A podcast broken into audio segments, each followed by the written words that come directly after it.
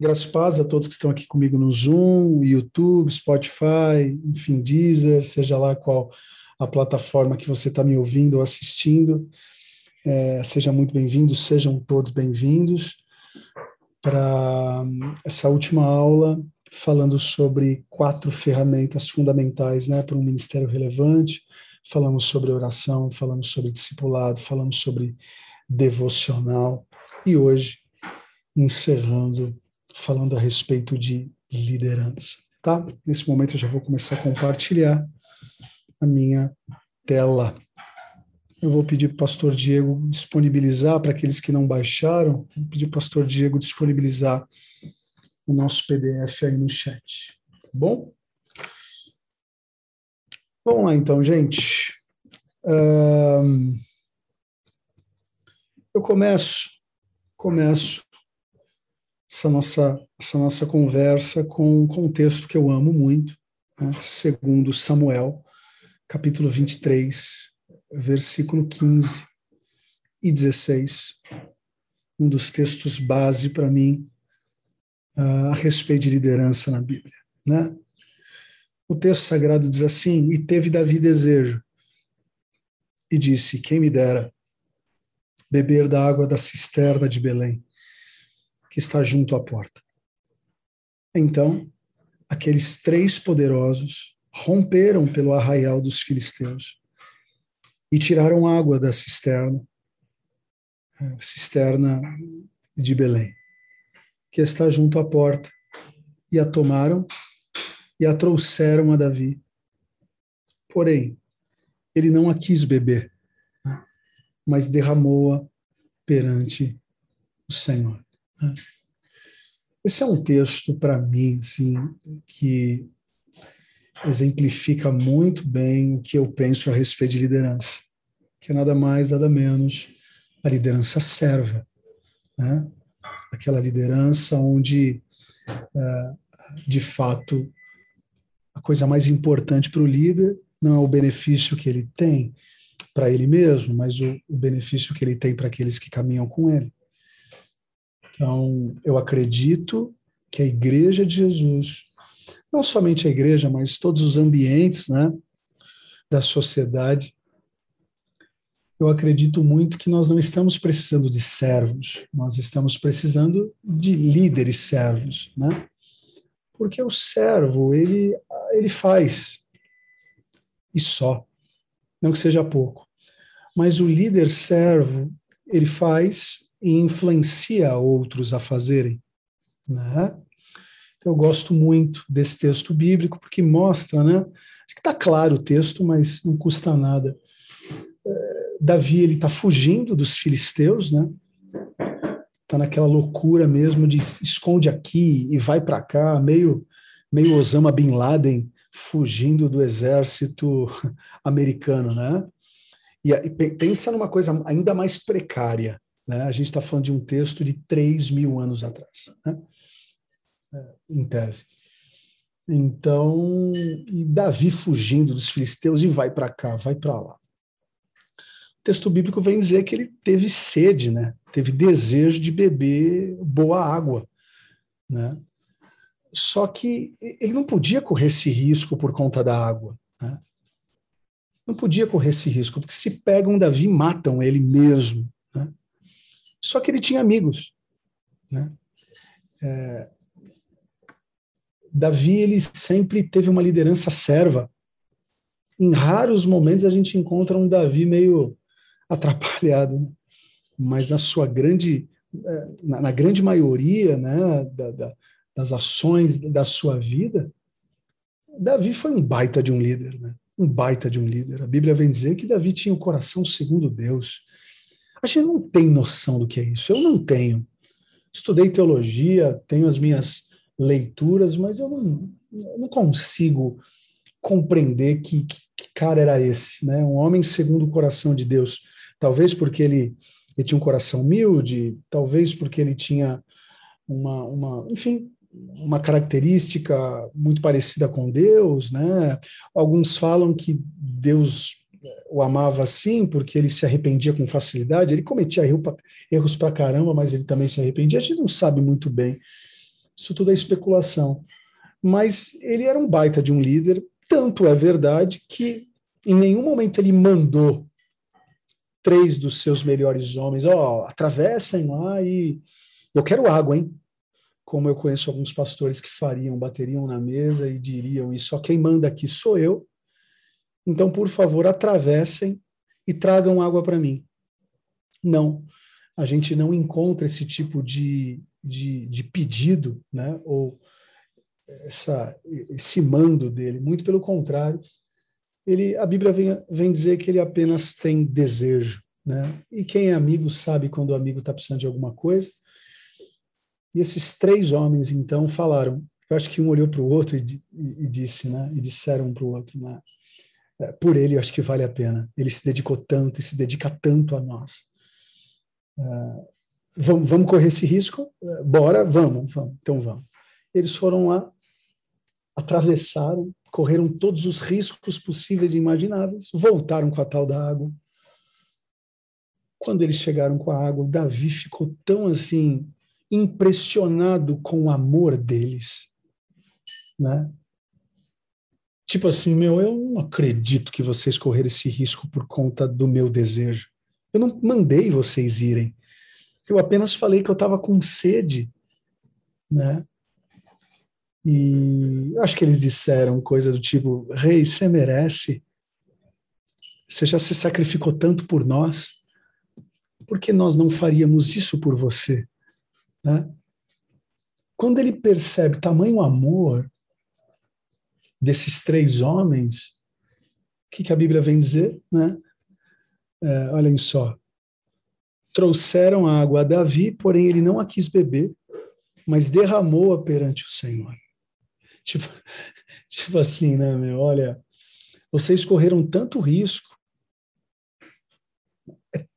Tá rolando tanto amor aqui, tanto carinho por mim, que eu não mereço esse amor.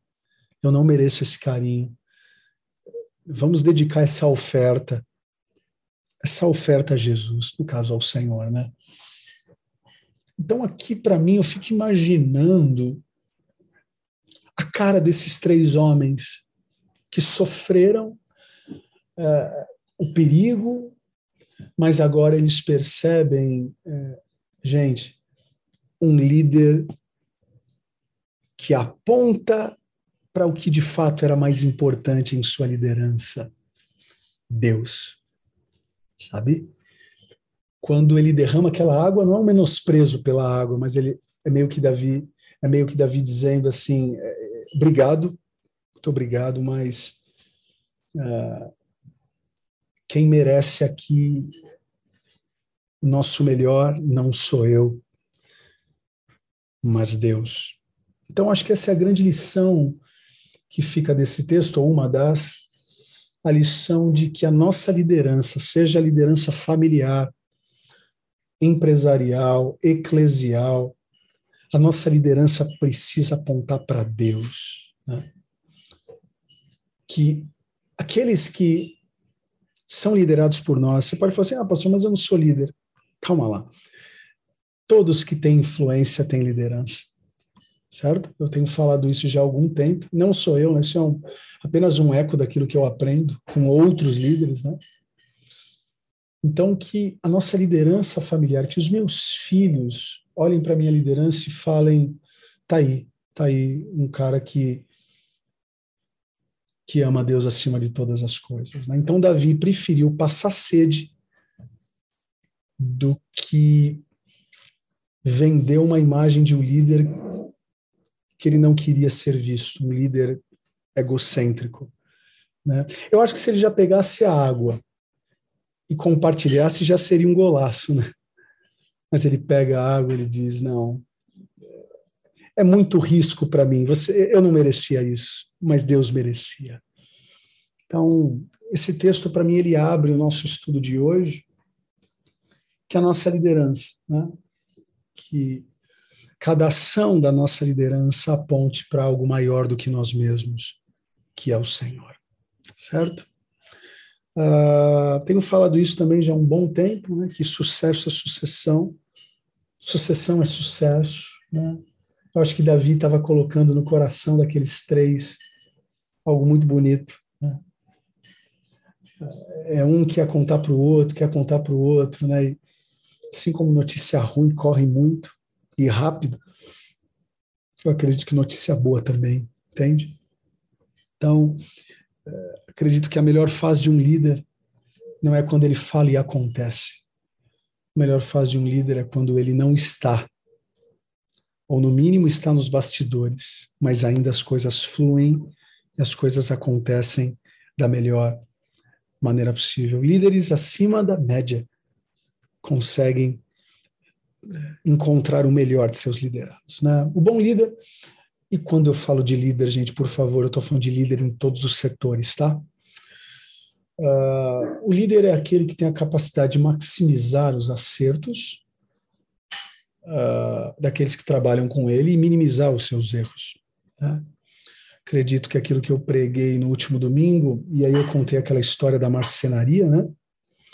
Uh, o martelo, enfim, para quem não pegou essa história, depois dá uma olhadinha lá no YouTube. Mas eu acho que o bom líder é esse, é aquele que pega o melhor do martelo. O melhor marceneiro é aquele que extrai o que o martelo pode dar de melhor, o que o parafuso pode dar de melhor, o que a fita, o que a fita métrica pode dar de melhor. Né? Então, eu como pai, eu, eu preciso tirar o melhor dos meus filhos, né? O melhor dos meus filhos. Contar uma breve história, eu estava hoje conversando com, com um pastor e ele estava me falando de um outro pastor que esse pastor ele é, é muito rico. Ele é, ele tem ele tem um cartório aqui em São Paulo, né? Ele não é tempo integral na igreja, então a, a, a profissão dele é, é, ele é dono de cartório, né? E ele esses dias ficou muito frustrado porque o filho dele, esses dias que eu digo é dois, três, quatro anos atrás, e o filho dele falou assim, pai, eu não quero trabalhar em cartório, né? Mas o pai disse: Meu, você tem tudo aqui, você está com a tua vida ganha aqui. Eu construí isso aqui para você. Ele disse: Pai, eu não vou ser feliz aqui. E aí ele foi pedir conselho para esse pastor que eu estava conversando hoje, que por sinal é, um, é meu tio, né? E esse meu tio deu um conselho. Ele falou o seguinte: ó, quer um conselho de pai, que eu também sou? Já que você tem dinheiro e pode, investe no que ele ama fazer. Né? Por mais difícil que seja você pensar que pode dar certo, mas tenta investir. Né? E ele investiu, investiu nele em cursos, e hoje nada mais, nada menos, esse, esse rapaz é um dos. É, é um dos editores de vídeo mais bem sucedido aqui no Brasil, para não falar também fora do Brasil. Né? Ou seja, o, pai teve a capacidade, mesmo em meio a uma crise, a compreender é, que sucesso é sucessão, e por mais que o filho não vai assumir futuramente o cartório, mas ele vai assumir uma função de protagonismo na sua história. Né? Então, através do investimento desse pai, ele conseguiu tirar o melhor do filho e minimizar, e minimizar o pior dele. Né? É muito interessante. E aqui, gente, hoje eu, eu quero trabalhar com vocês é, alguns tipos de, de líderes, porque tem gente que acha que liderança tem a ver com aquele cara que pega o microfone e fala e acontece, né? É, tem gente que pensa que o líder é aquele que tem facilidade com grandes públicos. A gente pensa em líder, pensa no. Vamos lá, pensa em Martin Luther King Jr., né? pensa num grande líder, pensa em uh, Abraham Lincoln, pensa num grande líder, enfim, é, eu nem vou me meter a falar de político aqui no Brasil, senão capaz de achar que eu estou puxando para um, puxando para outro. Então esquece falar de político no Brasil, não. Deixa só para a gringaiada que é melhor. Mas você pega um pastor como o pastor Billy Graham, você fala, caramba, que líder. Né? E tantos outros que a gente poderia citar aqui. E a gente acha que esse modelo de microfone na mão ou de grandes públicos é, é o único jeito de liderança, né? o único jeito de liderar. E nessa minha aula aqui, eu acho que uma grande parte já teve essa aula comigo, eu quero tentar é, desmistificar essa questão, porque todos vocês são líderes. Volto a dizer, se vocês têm influência sobre alguém, vocês são líderes. O lance é compreender que tipo de líder você é, né? O primeiro líder, ou tipo de líder que eu quero falar com vocês hoje, é, é o que eu chamo de líder visionário, né? É o visionário. Esse líder, gente, ele é aquele que, que tem uma mente é, é, incrivelmente focada num futuro, né? É sim esse que prega poderosas visões e, possui o que eu diria um entusiasmo incansável para tornar essas essas visões é, em realidade, né? Como eu coloquei aí no, no e-book, líder visionário, ele transmite a visão e ele consegue atrair pessoas para ele. E esse cara ele vai morrer tentando realizar, né? Tire de um líder visionário a sua visão e ele morre. Sabe? Ele morre. Então, se você é esse que, quando você pega o microfone ou quando você fala, é, as pessoas, uau, se apaixonam com aquilo que você fala, você é um cara que consegue sempre olhar para o futuro. Você é um cara que, que quando está no caos, quando está na crise, consegue sempre encontrar um, um, um, um futuro cristalino. Acredite, você tem uma grande probabilidade de ser um líder visionário. Né? Nem sempre o visionário é organizado, tá? Nem sempre o visionário é aquele cara que, que gosta de processos, mas é importante nós termos esse tipo de líder né, em nossas instituições. Muito importante. Tá? Muito importante. Uh, um, outro, um outro líder que eu quero falar com vocês hoje aqui é o líder direcional. Né? Esse líder, ele é aquele tipo de líder que não gosta de microfone na mão, não gosta muito de aparecer. Não que aparecer seja um problema, mas assim, na maioria das vezes ele gosta mais do bastidor.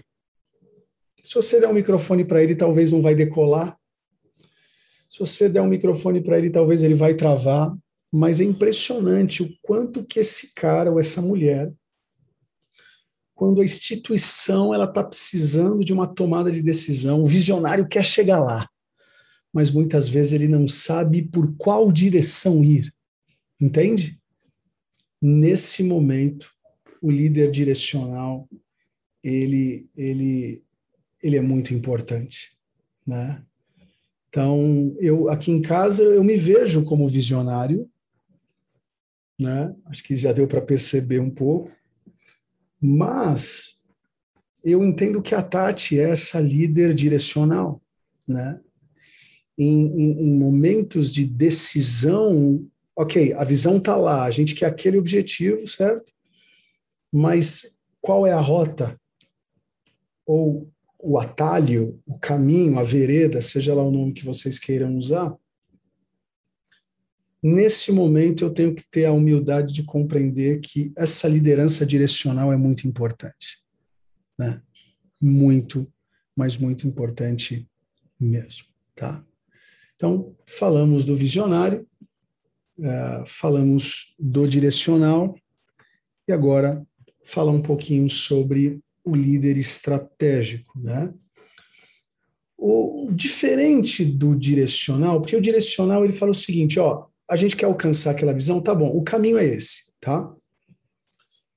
O líder estratégico, ele vai obedecer o que o direcional falou, e agora ele vai, ele vai contabilizar, sabe? Quantos pedágios vão ter, qual, qual estrada é, é, é, é menos perigosa. Né? Exemplo, você quer ir para Deixa eu ver se eu vou falar uma besteira aqui, vai. É, não vou me atrever a falar nem o nome de cidade, mas eu sei que a Castelo Branco e a Raposo Tavares, elas são, são estradas que, para algumas cidades, elas, elas funcionam bem. Né? Elas funcionam bem. Ah, mas eu amo a Castelo porque é um tapete. Tá, eu também a amo. Só que às vezes vale a pena Raposo por conta de proximidade. Talvez você vai ter mais curvas, porém você vai ter uma quilometragem menor. E aí o estratégico entra nesse nessa decisão. É, o líder direcional falou: ó, é, é, é, aquela cidade, né? É, é, aquela, é aquela estrada, é, mas existem opções, então o cara vai fazer conta. Quantos pedágios tem? Quantas. Estou aqui, lógico, estou aqui exagerando na questão, né? Mas quantas curvas vão ter? Beleza, será que tem algum restaurante bom ali? Ou é só na Castelo Branco que tem restaurante bom? Sabe? Então, o estratégico é esse que faz contas, né? Eu sempre falo que é, hoje na ADAI, eu posso colocar aqui o Amorim, né? O Amorim, ele trabalha no nosso financeiro e assim como no número um eu me coloco, vamos lá, no número dois eu coloco a Tati, lógico que eu poderia citar outras pessoas, mas é o que está vindo na mente, tá, gente? O três aqui, o estratégico, eu, eu, eu colocaria e coloco o Amorim, um cara que faz conta para tudo, até da raiva. Mas ai de mim Ai da Adai, sem Deus e sem o Amorim nesse assunto, né? Nesse assunto. Tanto, tanto é verdade que esses dias eu falei para Amorim, Amorim, em nome de Jesus, se você bater as botas, por onde eu começo? uh, mas enfim, brincadeiras à parte, eu acho que deu para entender, né? É, essa questão. E, e outra, outra coisa, é, qualquer dúvida, vão escrevendo aí que no final eu vou abrir para, uh, para perguntas e se eu souber, eu respondo, tá bom? Um outro, um outro líder, uma outra característica de liderança é o, é o líder gerencial. É, esse é aquele que, como eu coloquei no e-book, ele, ele fica com água na boca ao pensar em trazer ordem, né? Essa liderança consegue avaliar o nível de excelência que os processos e metas estão sendo executados pelas pessoas. Ou seja, vamos lá, o, o, o Amorim ele fez a conta, né? É, vamos pegar essa estrada aí. Eu, eu vou para Sorocaba, tá? Então eu sou o líder visionário que falei assim, ó, a gente vai para Sorocaba. Na minha visão tá Sorocaba, tá? Aí a Tati ela ela falou o seguinte, ó, para ir para Sorocaba, eu ou a gente vai ter que pegar a Raposo, ou a gente vai ter que pegar a Castelo, tá? Essa é a direcional. O Amorim é aquele que vai fazer conta para ver se vai valer a pena, tá? O número de pedágios etc. O gerencial é aquele que vai não gerenciar os processos, mas ele vai gerenciar as pessoas que vão trabalhar no processo. Tipo, se a gente for para Castelo Branco, a gente pode ter um motorista medíocre. Nota, nota 5. Se a gente for para Castelo, a gente vai precisar de um motorista um pouco mais experiente sabe? Então, o gerencial, ele tem nas mãos a rota, mas agora ele vai ter que é, fazer de tudo para que os uh, para que as pessoas que lá estejam elas tenham um alto nível de excelência para chegar em Sorocaba, né? Então os processos os treinamentos e por aí vai. Tem uma frase do pastor Ryan Houston, né? que diz que sem processos não há progresso. Ok? Muito importante. Vamos lá. Quinto, líder motivacional, né? O líder motivacional tem essa habilidade divinal de manter os seus uh, companheiros de equipe empolgados, né? Esses líderes são rápidos em injetar tipo certo de inspiração. Líderes motivacionais enxergam em momentos de crise uma oportunidade para sonhar com novas formas de inspirar e de erguer o espírito de todos na equipe. Então é aquele pai que está vendo as suas crianças alta, né? Acabou de sair de casa, tem aí duas horas, duas horas e meia para ir para Sorocaba e já vai perguntar em em cinco minutos. É, pai, a gente está chegando. e quem nunca passou por isso e tem filho, que atira a primeira pedra. Então, como é, motivar as nossas crianças? Né? Vamos fugir um pouco da viagem, vamos pensar no, no, no, na questão eclesiástica. Né? Então, o time está montado, as pessoas estão lá, mas você precisa de elementos para fazer com que as pessoas envolvidas elas não percam a visão, certo? O visionário já falou qual visão é, mas você vai precisar de pessoas para que de fato, ó, gente, não se esqueçam, não se esqueçam, vai valer a pena, vai valer a pena. Gente, como é bom esse tipo de pessoa em, nas igrejas. É, o, o motivacional, tem gente que pensa que o motivacional é aquele que faz os outros rirem. Não, não necessariamente. Motivacional é aquele que consegue sempre deixar o combustível cheio com os times a respeito da visão que precisa ser alcançada. Certo? Eu poderia colocar aqui um líder inspirador, líder motivacional, apesar de serem palavras que elas podem ser interpretadas de uma maneira diferente, só que eu, eu quero aqui colocar um pouquinho como sinônimas, né? Então é aquele, é aquela pessoa no time que, bora, vai dar certo. Não, não vai dar certo. Vai dar certo. Né? Uma, uma pessoa da nossa igreja que eu poderia citar aqui é a Vanessa. Ela é supervisora do nosso Criative, né? do, do, do Ministério Criativo da nossa igreja. E ela tem essa característica, né? Ela tem essa característica, não que ela não tenha as outras, mas é impressionante, né? Se você pega um voluntário que não dá fruto, está sempre desanimado, coloca na mão dela, é impressionante como que ela consegue fazer esse time jogar inspirado. É muito importante.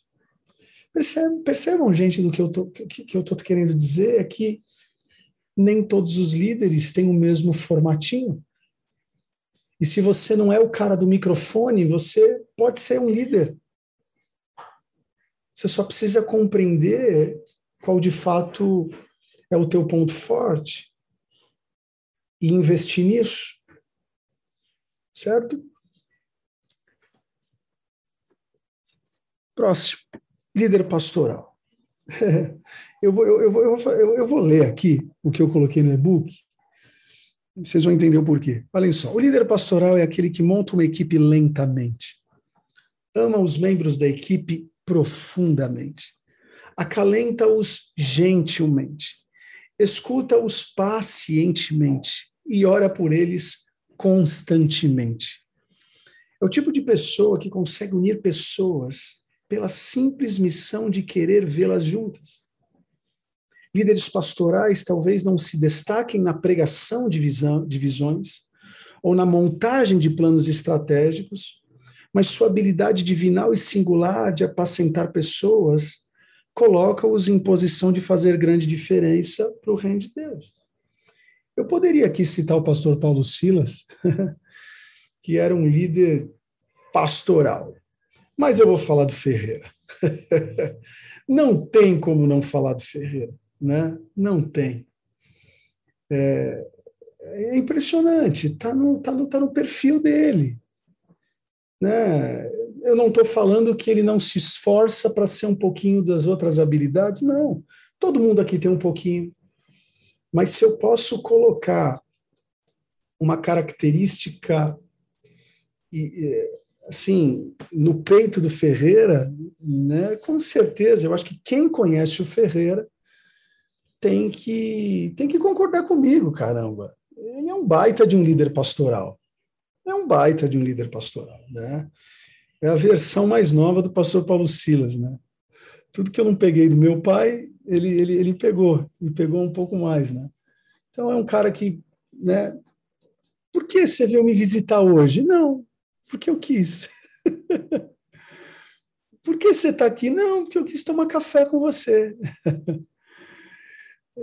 então, assim, é, isso significa que eu não vou me esforçar para ser igual o Ferreira? Não, eu me esforço. Né? Hoje mesmo eu tive um almoço com um irmão, pastor da nossa igreja, que está aqui no Zoom. Eu vi ele aqui, o Paulo. Cadê o Paulo? Dá um tchau para a galera, Paulão. Hoje eu tive um almoço com ele, foi um almoço muito, muito proveitoso. Eu gosto também de estar com as pessoas, eu gosto de, de ter esses momentos de mesa com as pessoas, sabe? É, agora, o Ferreira é, de fato, né, citando pessoas aqui, né, sem dúvida alguma, o Ferreira é um capítulo à parte nessa questão de uma liderança pastoral, certo? continuando, eu acho muito importante também nós falarmos sobre o líder formador de equipes, né? Esse cara, ele tem uma capacidade de de colocar as pessoas certas nos lugares certos, né? Eu, eu acredito que que aquele versículo, né? Paulo plantou, Apolo regou e Deus deu crescimento. É, uma, é um versículo muito importante para nós. Acho que o Paulo está dizendo o seguinte: ó, se, se você me colocar no lugar de Apolo e colocar o Apolo no lugar de Paulo, isso pode comprometer o crescimento da igreja. Então, vocês querem ver Deus se comprometer com o crescimento de uma igreja, né? Me coloquem no lugar certo, coloquem o Apolo no lugar certo, né? Então, não adianta a gente colocar uh, o Ferreira, né? Eu acabei de citar o Ferreira, então, só para vocês compreenderem esse paralelo. Tipo assim, é, se eu falar para Ferreira, Ferreira, construa a visão da DAI para 2023. Se eu conheço Ferreira, ele vai se esforçar, ele vai tentar entregar o melhor, certo? Mas não é o melhor dele, sabe? Eu prefiro que ele cuide do final de 2021 e deixar um outro, sabe? Pensar em 2023. Entendem? Então, não adianta, eu vou forçar uma coisa que o Ferreira não é bom. Então, é, 11 anos pastoreando igreja, acho que eu já tenho uma experiência para falar para vocês que eu já errei muito, né? Coloquei pessoas, não, essa não vai dar certo, e deu. Aí eu coloquei, não, essa vai dar certo, e não deu. Né? Eu acho que qual empresário que nunca errou quando contratou um, um funcionário, sabe? Mas é muito importante. Hoje, hoje já existem, só para vocês verem como esse assunto é sério. Eu não sei se vocês conhecem empresas assim, mas hoje Uh, existem, falando hoje, né? Não existe há muito tempo, mas hoje com uma maneira mais intencional. Mas hoje o seguinte, é, antes de falar de hoje, vamos falar de antigamente. Você tinha o tal do RH, não é isso? Uma empresa que vende tapete. Aí você tem um RH, você, ah, você quer trabalhar aqui? Manda o currículo para mim, aí o RH faz lá, passa para e contrata o cara. Hoje não é assim, não, as grandes empresas existem empresas terceirizadas só para estudar o perfil. É uma coisa muito mais delicada, entende? Então, se as empresas estão sendo intencionais em colocar o Paulo no lugar certo, o Apolo no lugar certo, por que nós, Igreja de Jesus, não temos que ter essa preocupação? Ah, não, coloca ele no louvor. Ah, não, coloca ele no staff. Ah, não, coloca ele para pregar. Gente, quando eu assumi a igreja, tinha um pouco essa cultura de que presbítero nadar e tinha que pregar. Mas, gente, nem todo presbítero tem o dom de pegar o microfone na mão. Graças a Deus, depois de 11 anos, a gente está com a cultura de que presbítero bom na DAI é presbítero não necessariamente que prega, mas que serve. Sabe? E isso, meu, se o, com todo respeito, mas se um presbítero, se um pastor vem para DAI com interesse único de, de pregação, ele vai ficar muito frustrado. Não estou falando que ele não pode almejar isso, não, muito pelo contrário. Mas cá entre nós, né, gente? Vamos falar do Ipiranga? Fazer uma conta rápida aí. Imagina se eu tiver que dar é, oportunidade para todos da pastoral pregar um dia no ano não, não, ser democrático. Um domingo vai ser o Dave, outro domingo vai ser o Diego, outro domingo vai ser o Ferreira, outro. Gente, com todo respeito, eu não prego. Aí a gente vai cair num outro problema, um problema de identidade também. Sabe que a igreja quer ouvir a voz do pastor local.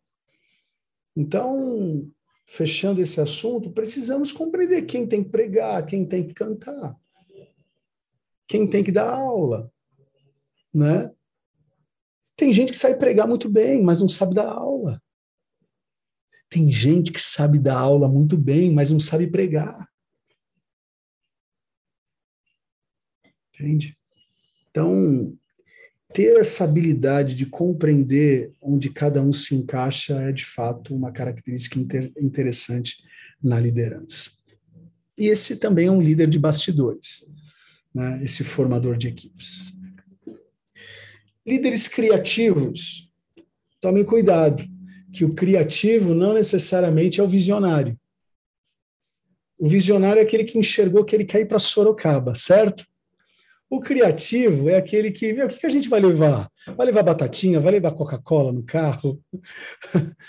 Vamos levar chocolate? Como que vai ser? Não, vamos passar no restaurante ali. Se a gente for pela Castelo Branco, acho que a gente pode passar no Madeiro, né? Tem um restaurante tão legal, vamos se divertir um pouco. Entende? Então, criativo é aquele que torna a viagem menos pesada. É aquele que sempre está inventando alguma coisa para que a, a viagem seja mais leve. Agora, tomemos cuidado com o criativo, que o criativo ele é assim, ele inventa, mas depois ele sai de cena, ele deixa a bucha para o cara do processo. E às vezes esse cara ele é visto como fogo de palha. Ah, esse cara só inventa e depois sai. Gente, a gente não pode menosprezar. Ele vai inventar e ele vai sair. Ele é assim. Por que ele vai sair? Porque ele vai ter que pensar em outra coisa daqui uma semana. Isso acontece de maneira muito natural. Então, eu já tive muita raiva de, de, de, de, membros assim. Cara, só inventa, inventa e sai de cena. Até o momento que eu compreendi que, de fato, ele vai ser assim. Eu não posso exigir. Né? Na verdade, ele já deu muita coisa, uma ideia boa. Né? E ele vai precisar respirar. Quem trabalha na área de, de propaganda, de, de, de, de marketing, sabe. Existe um termo chamado bloqueio criativo. Isso é uma, é uma, é uma, é uma tese que quem trabalha com isso sabe que eu estou falando, né? Bloqueio criativo. O cara tá lá e teve uma grande ideia, tá, eu preciso de uma outra ideia, meu, eu não consigo pensar, me dá uma semana, caramba, mas eu não tenho uma semana, meu, eu tenho um dia. É, mas estou bloqueado. Enfim, faz parte, faz parte, certo? Uh, eu poderia falar do criativo, eu poderia falar aqui do Tom, do Tom, Tom Antunes, da nossa igreja. Nem sei se ele está aqui, mas ele é assim. Ele é assim, vira e mexe, ele tem uma ideia. Aí quando a gente coloca a ideia dele, cadê o Tom? Ixi, já está pensando em uma outra ideia. Eu falei, mas a gente nem fez essa sacola. Eu já fiquei com muita raiva do Tom. Hoje eu não tenho mais. Graças a Deus já pedi perdão e eu consigo tomar Santa Ceia. Uh, mas faz parte, é assim, assim, faz parte, faz parte. Eles são importantes para a instituição, acreditem. Penúltimo é o que eu chamo de líder reformista. Esse, na verdade, aqui, esse aqui eu, eu vou ler, tá? Eu vou ler e depois eu vou falar quem é a reformista da ADAI. Enquanto líderes criativos amam serem os primeiros a tomar iniciativas, o ponto forte dos líderes reformistas é alterar ambientes já estabelecidos. Né? Líderes reformistas gostam de arrumar, ajustar, revitalizar departamentos e organizações danificadas. O líder reformista é aquele que não tem visão de nada, não quer começar nada, não quer apacentar nada, não quer gerenciar nada a longo prazo, mas é o tipo de líder que ajuda na reorganização de departamentos muito confusos referente à sua identidade original. Assim, de verdade, eu falo aqui com muita tranquilidade, uma líder reformista que, eu tenho na minha vida em Nadai é minha mãe. Minha mãe é uma baita de uma líder reformista. Eu nunca cheguei, nunca, nunca talvez é uma palavra forte, né? mas eu me lembro de uma vez que minha mãe falou assim: Rô, eu tô com uma ideia genial, ó, uma visão. Não, mas minha mãe é o tipo da pessoa que ela olha para o processo, vê o que, que não está funcionando. E diz, aí, ó, é, é, a crítica. É aquela que analisa e fala, não, tem um ponto crítico. Tem um ponto crítico. Ah, não, vamos, né? eu sei que as coisas foram boas, mas tem um ponto crítico. A gente precisa reformar isso antes de avançar. E eu fico imaginando quantas coisas nós teríamos feito, feito na ADAI sem a crítica da minha mãe? Né? Então, olhem só, você que às vezes é, é meio chato, você fala assim, ah, não, parece que eu quero as coisas eh, melhor a cada dia, eu não quero inventar muitas coisas, eu só quero aprimorar o que já existe. Ei, você é importante para a organização. Não, não se cobre se você não é aquele cara que consegue gerenciar muitas pessoas. Não se cobre se você não é uma pessoa muito criativa. Não, eu não estou falando que uma coisa vai anular a outra, mas, meu, quando eu olho para minha mãe, e ela está aqui, eu posso falar isso com tranquilidade. Quando eu olho para minha mãe, eu vejo muito mais uma característica reformista do que uma característica criativa, uma característica visionária. Então, é importante essas pessoas para a instituição. É importante porque. É, eu colocaria também o Amorim, né? Amorim. o Amorim é o seguinte, né? Quando a gente fala o seguinte, quando a gente fala, o que, que você acha a gente fazer isso? Aí ele fala sempre assim, pastor, vamos voltar uma página. Dá uma raiva quando ele fala isso. Vamos voltar uma página. Pastor, mas você quer ir para frente se a gente não tem esse passo resolvido ainda? Fala assim, oh meu Deus do céu. E o pior é que o cara tá certo. Ele não está sempre certo. 99,9 ele está certo, matematicamente falando. Assim, minha mãe é assim, o Amorim é assim. Eu poderia citar outras pessoas, né? Mas eu fico imaginando é, como seria a instituição sem eles dois. Nós temos um grupo no WhatsApp.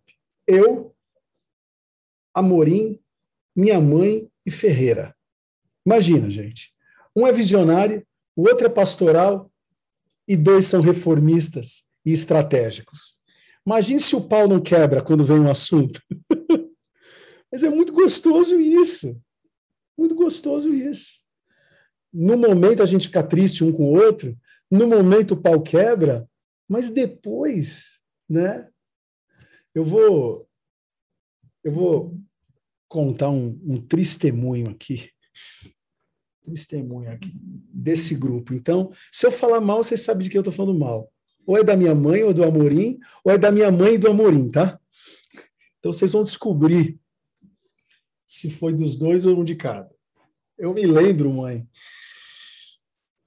que eu estava toda terça-feira estava descendo para Santos, né?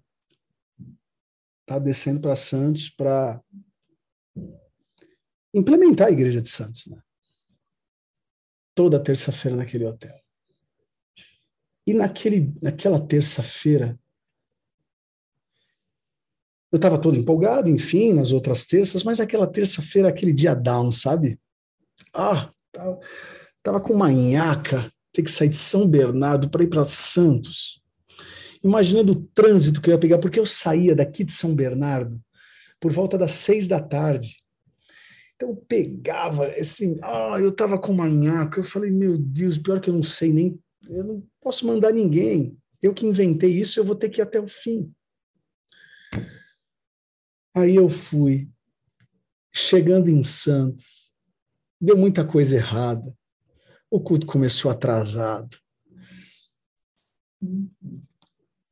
Foram poucas pessoas aquele dia. Aquele dia Deus estava trabalhando no meu ego, gente. Assim, era para ter ido umas 50 pessoas, foram umas 15 pessoas. Aí eu falei, Jesus, Aí o Satanás no ouvido dizendo: Mas para que fazer igreja em Santos?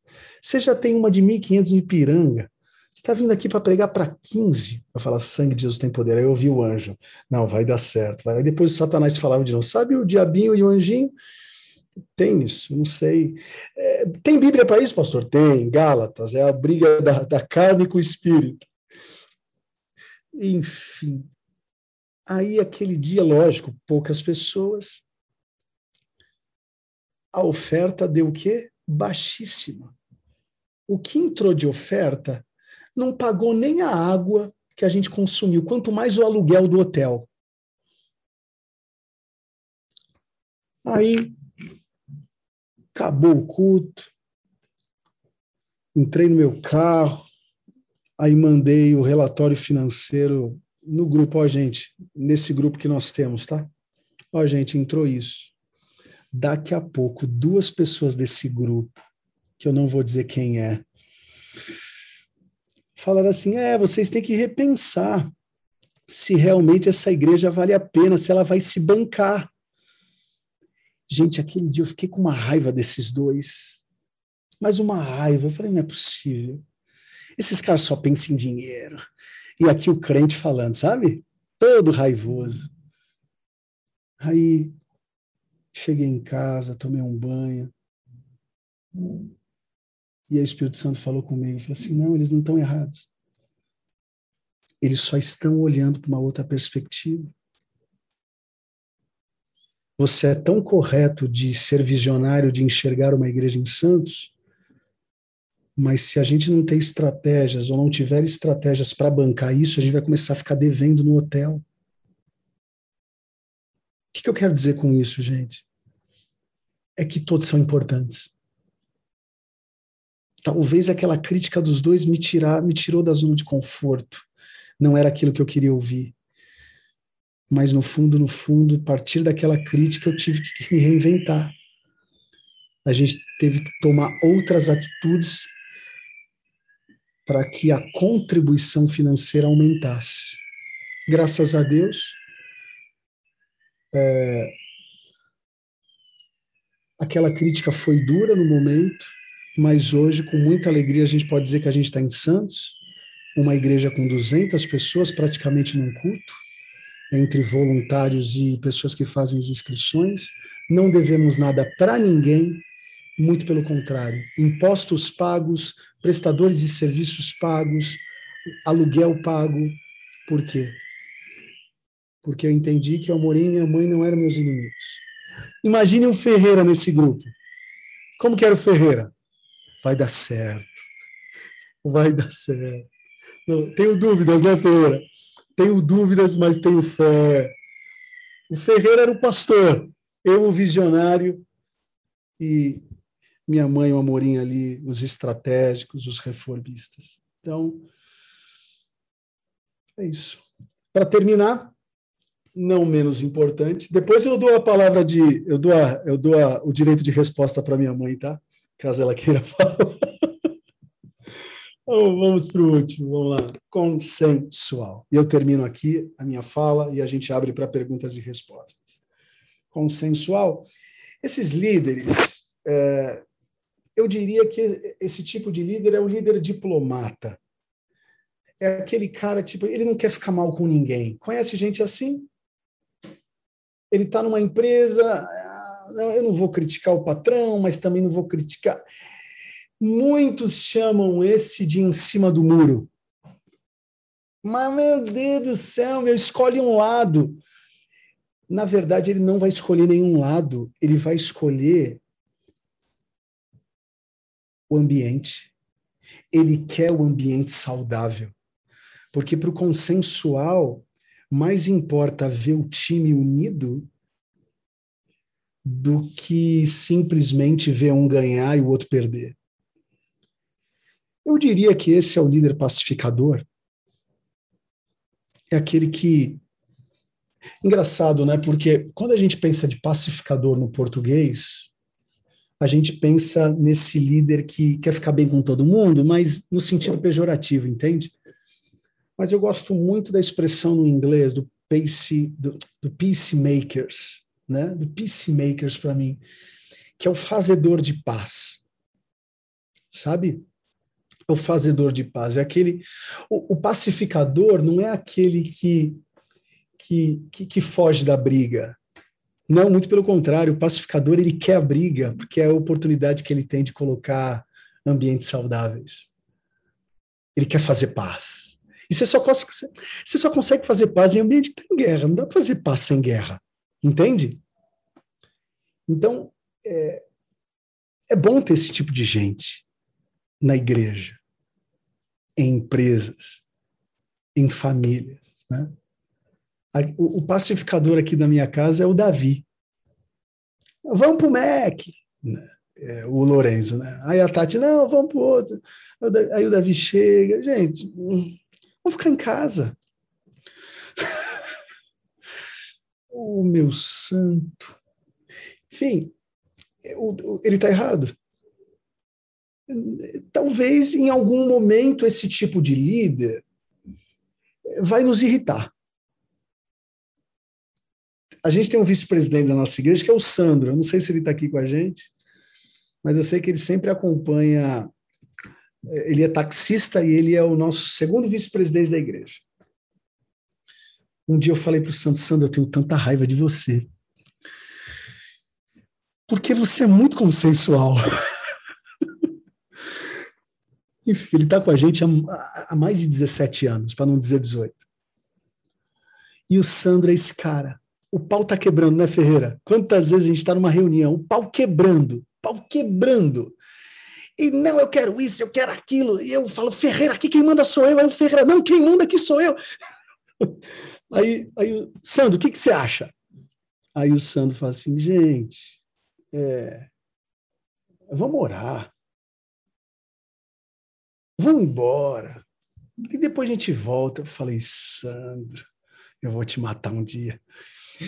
Enfim, né? Estou confessando meu pecado, mas eu não mato, não, tá, gente? Eu sou legal.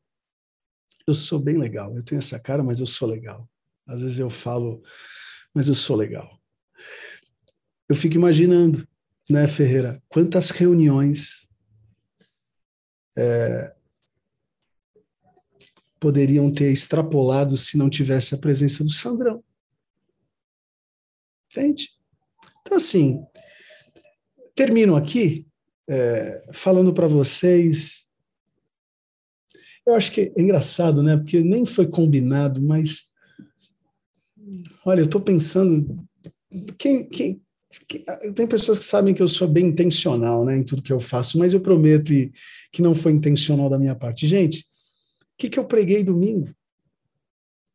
Diferentes e influentes. Sabe? Então, quem foi melhor, Paulo ou Barnabé? Quem foi melhor, Barnabé ou João Marcos? Quem é melhor, Ferreira, Soeiro, Mara, uh, Amorim, Tati? Quem é melhor? Não tem melhor. Somos membros. E o cabeça é ele. Né? Então, somos diferentes, bem diferentes,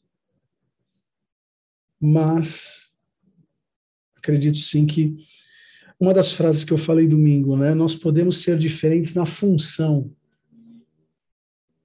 mas estamos na mesma missão. Isso é o mais importante. Qual é a missão? Amar. a Deus acima de todas as coisas, servir, né? tentar influenciar, sempre com uma teologia cristocêntrica, sabe? Enfim, eu acredito que eh, eu poderia, vocês devem imaginar quantas, quantas aulas de liderança eu tenho, né? Se eu for pegar os meus PDFs aqui, eu acho que eu tenho mais de 40 PDFs sobre liderança, mas eu escolhi falar sobre isso justamente para desmistificar você que está me ouvindo aqui, dizendo: ah, não, queria tanto ser igual o pastor Soeiro e falar no púlpito, acho que ia ser um grande líder. Não, queria. Não, esquece. Liderança vai além de um microfone na mão. Eu conheço muitas pessoas que têm um microfone, falam bem, mas não são líderes, são chefes. Sabe? Então, eu, eu, eu acredito que liderança não tem a ver com cargo, liderança tem a ver com a disponibilidade que a gente tem de levar a carga, entende? Carga. E para fechar aqui, até para ser algo para vocês pensarem, é, é isso aqui, ó.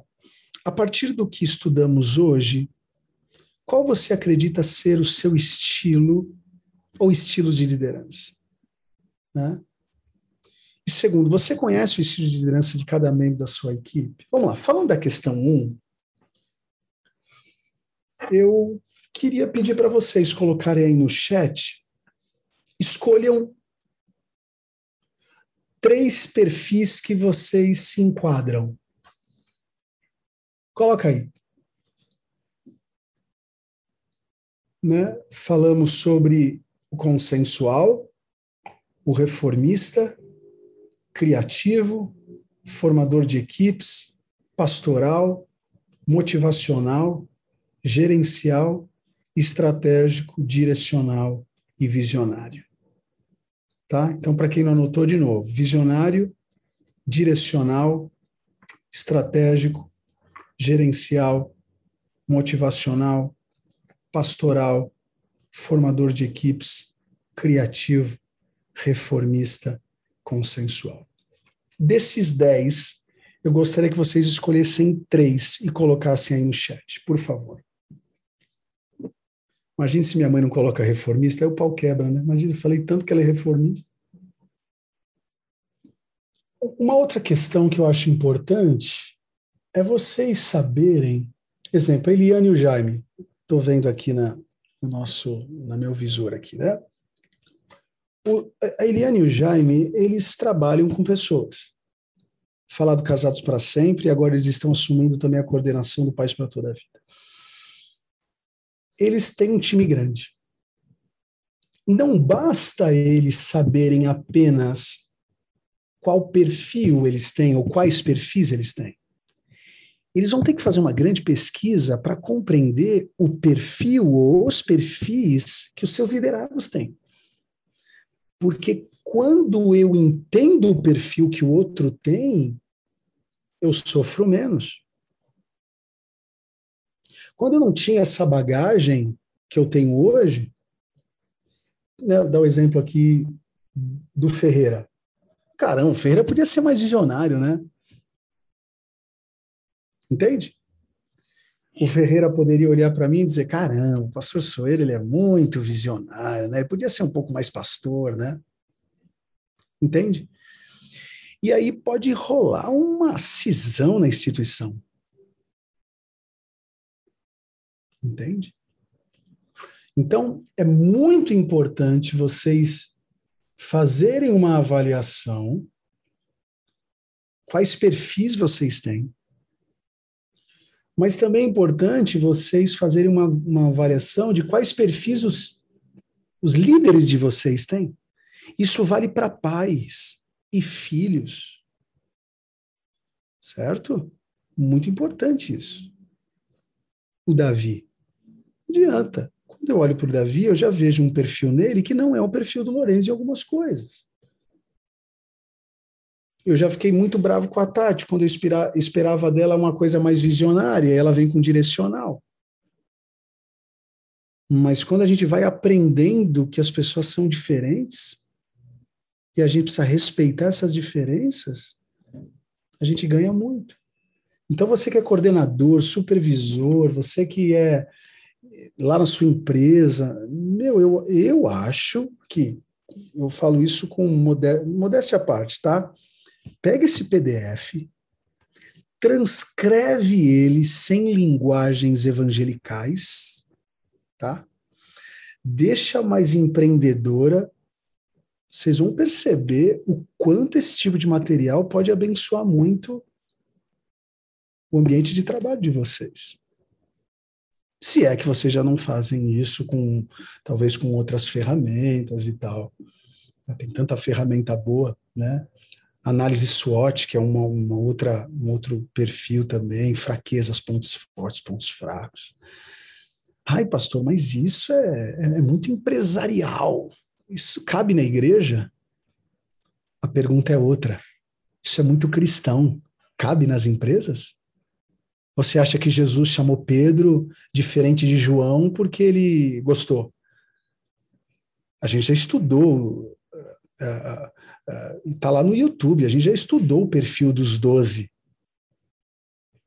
Quando você pega o Felipe, o Felipe é amorim puro. Certo? É o cara que fazia conta. Eu só não tenho nada e quem se parece com Judas, graças a Deus, porque já saiu. Tô brincando. Só tem o Judas Tadeu, Judas Iscariotes, graças a Deus, só ficou há dois mil anos atrás. Mas você olha o time de Jesus, é um time totalmente heterogêneo, Sérgio. Totalmente heterogêneo. Totalmente heterogêneo. Então, esse papo de que ah, não, esses negócios não cabem dentro da igreja. Ok, a gente respeita quem pensa assim, tá? Respeita. Mas nadai como faz sentido para nós, né? Como faz sentido para nós ter esse, esse perfil. Agora, para fechar, eu abro para perguntas e respostas. Caso já queiram colocar as perguntas, podem colocar. Gente, a gente tem que saber equilibrar também o negócio. Né? Eu não posso ser só visionário, senão eu vou sofrer muito com a minha mãe. E minha mãe também não pode ser só reformista, senão ela vai sofrer muito comigo. Então a gente tem que entender o nosso ponto forte, valorizar isso, mas também os pontos fracos a gente tem que melhorar. Eu tenho que ser sim um pouco reformista. Eu preciso sim ser um pouco pastoral. O Ferreira sim precisa ser um pouco visionário. A gente precisa crescer. Entende? Nesses aspectos.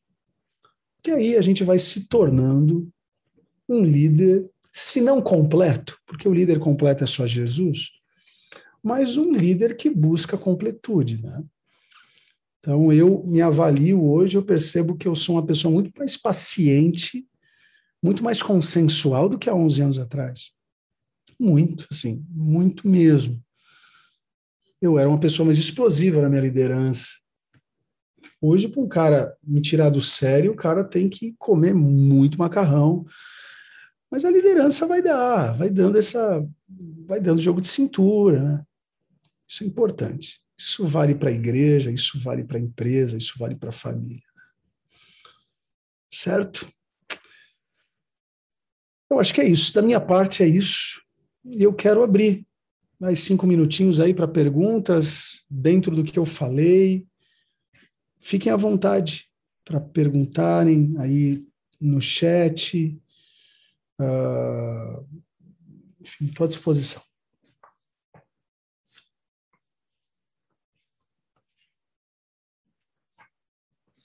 O perfil pode mudar de acordo com a nossa idade? Sinto que passei por vários desses perfis, com certeza, Rogério. Eu não tenho dúvidas. Eu não tenho dúvidas. Eu acho que, ah, principalmente a posição, né? Eu, quando era um líder de adoração na igreja que meu pai era o pastor, certo? Eu tinha alguns perfis. A partir do momento que eu fui para um cargo mais executivo, como um pastor local, eu tive que migrar, né? Então é possível sim, é possível sim. E aqui, gente, é, é, né, lá no CDV a gente, muito, a gente fala muito sobre melancólico, é, coisas de personalidade. Ok, eu acho que se conecta, mas vamos pensar aqui de liderança, de uma, uma forma um pouco mais fria e tal. Eu acho que a personalidade a gente é, é, ela vai se adaptando sim, mas ela eu acredito que ela pode sendo potencializada para o mal ou para o bem. Você pega Pedro. Eu não acho que Pedro deixou de ser o Pedrão de 30 anos atrás. Ele era o mesmo Pedro, só que ele conseguiu canalizar de uma maneira tão bonita, né? Para o evangelho, aquele, aquela agressividade toda era uma agressividade agora em favor do reino, né?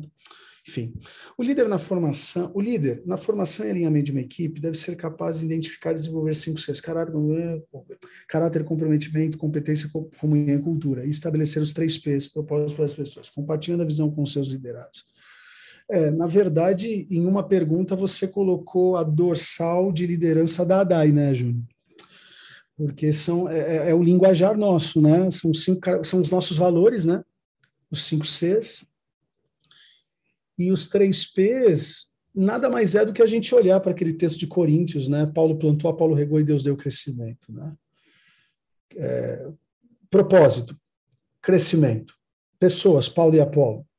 Processos, plantar e regar. Né? Então, acho que tudo na vida a gente precisa dos três P's, né? Para que a gente consiga ter uma organização mais saudável. Pastor, quando você reconhece o perfil de seus liderados, mas alguns dos liderados não reconhecem o seu perfil como líder, como agir nesse caso? Excelente pergunta. Eu acho que vai muito de feedback, né? vai muito de conversa. Né? Ah, só completando, é muito importante vocês avaliarem, né? Fazer um Google Forms aí, tá? Eu avalio os meus líderes, eu acho que vocês são isso, isso, isso, mas também é importante eles avaliarem vocês como líderes. Porque às vezes vocês acham que vocês são reformistas, mas às vezes podem ser criativos na cabeça deles. Então, na, na minha cabeça, eu me acho visionário. Certo? Mas se eu fizer um Google Forms aqui, você fala assim, pastor, talvez você já passou da fase visionário, hoje você está mais, sei lá, pastoral. Esses dias eu recebi um feedback de uma pessoa que foi aconselhada por mim ela disse: Pastor, para de falar que você não tem esse viés pastoral. Eu sou muito abençoado pelo teu conselho. Fui muito abençoado pelo teu conselho. Eu falei: Olha que interessante, né? Então, estou tentando crescer. Estou tentando crescer. Mas eu acho que a melhor forma da pessoa valorizar a tua liderança é amando, né? Servindo. O serviço é constrange. Né? Acho que a melhor estratégia para você ganhar alguém é servir, né? servi-la, né? É servir a pessoa, é, é amar. Pedro, tu me amas? Amo, então tá bom. Você vai aprender a ter amor de verdade, vai cuidar. Aí sim você vai aprender o que é amor, né? Então, continue cuidando, né? Continue tratando bem, continue sendo ético, é, não permita que a atmosfera mude quem você é. Se Deus chamou para ser Barnabé, encorajador, continue sendo encorajador, ainda que os os que estão à, vo à, à volta não, não encorajem, enfim, o teu perfil, né? permaneçam como Barnabé. Pastor, posso ter três estilos de liderança, ok? Mas como faço para identificar qual é o meu melhor estilo? Eu acho que uma pesquisa uma pesquisa. Existem ferramentas, né? Bastante ferramentas aí. Uh, se você colocar no Google, ferramentas pagas, né? Que você pode fazer testes vocacionais, né?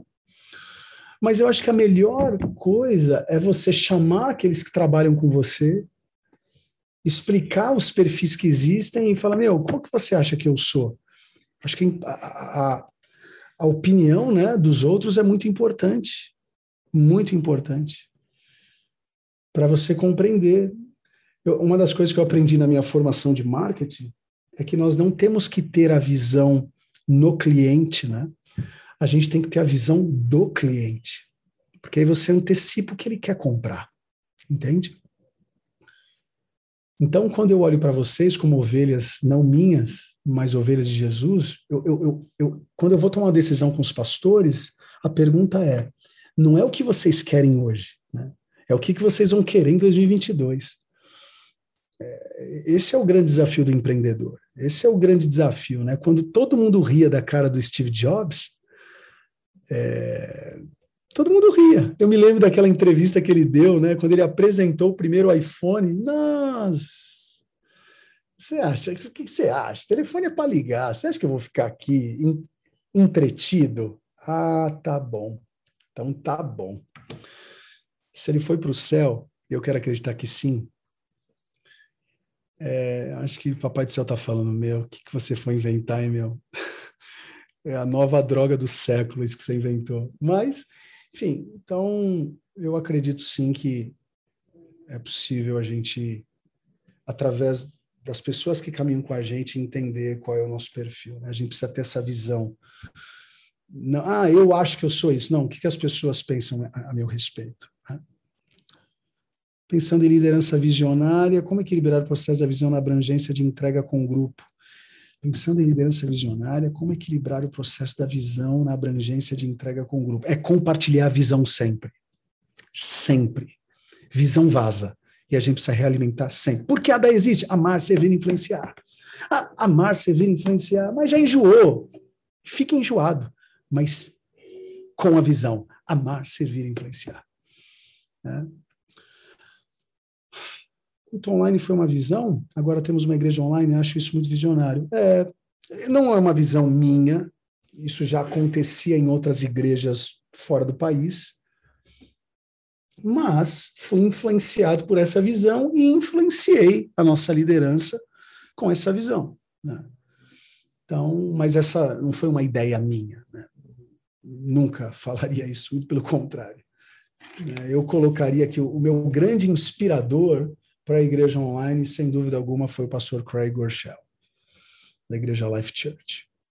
Riram do Noé por pouco tempo, exato. Indico o MBTI gratuitamente, que traz o nosso perfil comportamental, olha lá, ó, relaciona, relacionando com estilos comportamentais e de personalidade. Aí, ó, coisa bonita. Obrigado, Diana. Muito obrigado. Ó, galera, anotem aí, MBTI. Tem o site também, ó. Peguem esse link. Eu sempre gostei de fazer o bem às pessoas. Que tipo de liderança é esta, pastor? O Edson, eu acho que é que você é crente.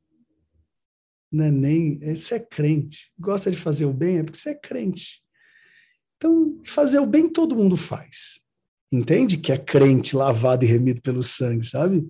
De Jesus. Então, minha mãe, perguntar para minha mãe, minha mãe quer fazer o bem, o Amorim quer fazer o bem, o Ferreira quer fazer o bem, eu quero fazer o bem, porque o final é fazer o bem, entende? Então, agora, o que eu acho que você, o, o estilo da pergunta, eu acho que talvez é o servir, né?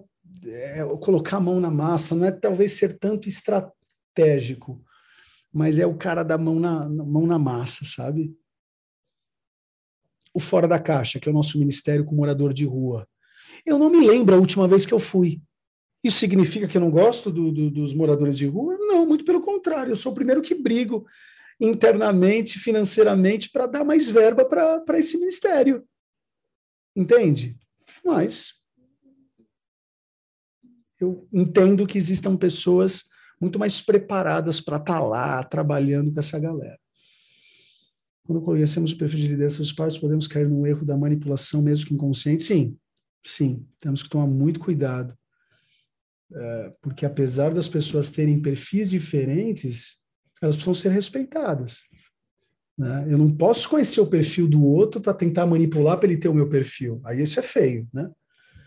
Muito pelo contrário, você tem que maximizar o que ele é bom e minimizar o que ele é ruim, né? Boa pergunta. Só agradecer, pastor. Obrigado pelas dicas. Aprendendo sempre. Já tenho aplicado algumas coisas que aprendi na DAI sobre liderança em minha empresa e minha casa. Amém por isso. Leva um estilo de liderança na empresa a partir de uma frase tua, pastor. É, na visão do reino de Deus, o líder não manda, ele faz, e na atitude de fazer, ele influencia os líderes a fazerem. Obrigado, obrigado pelo crédito. Nem sei se é minha, mas se eu falei e não sei quem falou, então dá, dá para mim Pelo menos eu ganho os royalties, eu fico milionário um dia e o meu dízimo aumenta. é isso, gente. Muito bom ter estado com vocês. Uh, espero que essas ferramentas tenham ajudado. Uh, na próxima semana, começamos um estudo bíblico muito especial. E, e olha só, acabei de falar dele. E, e nós vamos estudar um livro dele a partir de quarta-feira que vem, quatro quartas, tá? Porque a última quarta é dia 29. Vocês vão estar comendo muito peru e muito tender. Tá? Então a gente vai trabalhar quatro quartas-feiras em dezembro. É, é, um livro do pastor Craig Gorshell. Eu sou suspeito. O livro se chama Direção Divina. Então já comprem esse livro, vocês que podem. Direção Divina. É um baita de um livro. É um baita de um autor. E uma das coisas que o Diego falou hoje, numa reunião que nós tivemos, achei interessante, né? É, a nossa vida é construída através de pequenos detalhes, né? Hoje eu tenho dois filhos, casado com a Tati, morando em São Bernardo, porque um dia eu chamei ela para ir para o cinema. Olha só. Pequenas atitudes criam desdobramentos, né? tão, tão interessantes. Então, é um baita de um livro, Direção Divina, tá? Eu acho que já está na da Store. Se não tiver, vai chegar, mas se vocês desejarem também comprar em outro lugar, fique à vontade. Direção Divina, Pastor Craig Gorshall. Pastor, desculpa, já, já temos na da Store, tá bom? Quem quiser entrar lá no site. Que é, essa, igreja, essa igreja é muito eficiente, hein, Diego? Tadinho de nós. Oh, meu Pai. Tem misericórdia. É isso, gente. Vamos juntos. Eu vou colocar no Telegram o link. Você que quer pegar o certificado dessas quatro aulas que tivemos, vai estar lá no Telegram, tá bom? Vocês preenchem e baixem o tal do, do certificado. Certo? Diego, falei tanto hoje. Faz uma oração, por favor. Amém, pastor. Amém. Vamos orar. Pai, te agradecemos. Muito obrigado porque o Senhor é a nossa grande inspiração para liderarmos nessa sociedade, nesse tempo. Pai, muito obrigado. Obrigado pelo college, obrigado por cada professor, cada pastor que passou aqui nesse último mês. Nós te louvamos porque a gente reconhece que o Senhor tem colocado na nossa mão é, ferramentas muito valiosas para transformação é, do nosso tempo, da nossa geração, para que a gente consiga amar mais, servir mais influenciar mais, sermos diferentes e influentes, diferentes do mundo, mas influentes no mundo. E te agradecemos por isso, Pai. Cuida de nós, da nossa família, é o que nós pedimos e já te agradecemos, em nome de Jesus. Amém. Amém. Gente, as matrículas do college estão abertas. Então, eu queria ver muitos de vocês estudando college no ano que vem. O semestre está recheado, seja em formação ministerial, certificação pastoral, seja com cursos de imersão vocacional. Vamos juntos, seja no Zoom, seja pela, pelo on demand, enfim. O college está de braços abertos se a gente deseja uma nação forte, ela precisa ser uma nação educada. Se a gente deseja uma igreja forte, precisa ser uma igreja educada, firmada na palavra, né? O que, que a gente cantou? Tua igreja firme está, e assim permanecerá, pois firmada está na rocha que não se abala tua igreja viva está, e assim permanecerá. Olha lá, diferentes influentes. Sal da terra, luz, brilha através de nós, Jesus. Certo? Que o grande amor de Deus, a graça do Filho, a comunhão e as consolações do Santo Espírito sejam com todos e todos digam amém. Deus abençoe. Muito obrigado pela presença de vocês, pela companhia. Obrigado. Até o próximo Zoom. Espero vocês na oração amanhã, meio-dia, hein? Beijo. Tchau, tchau.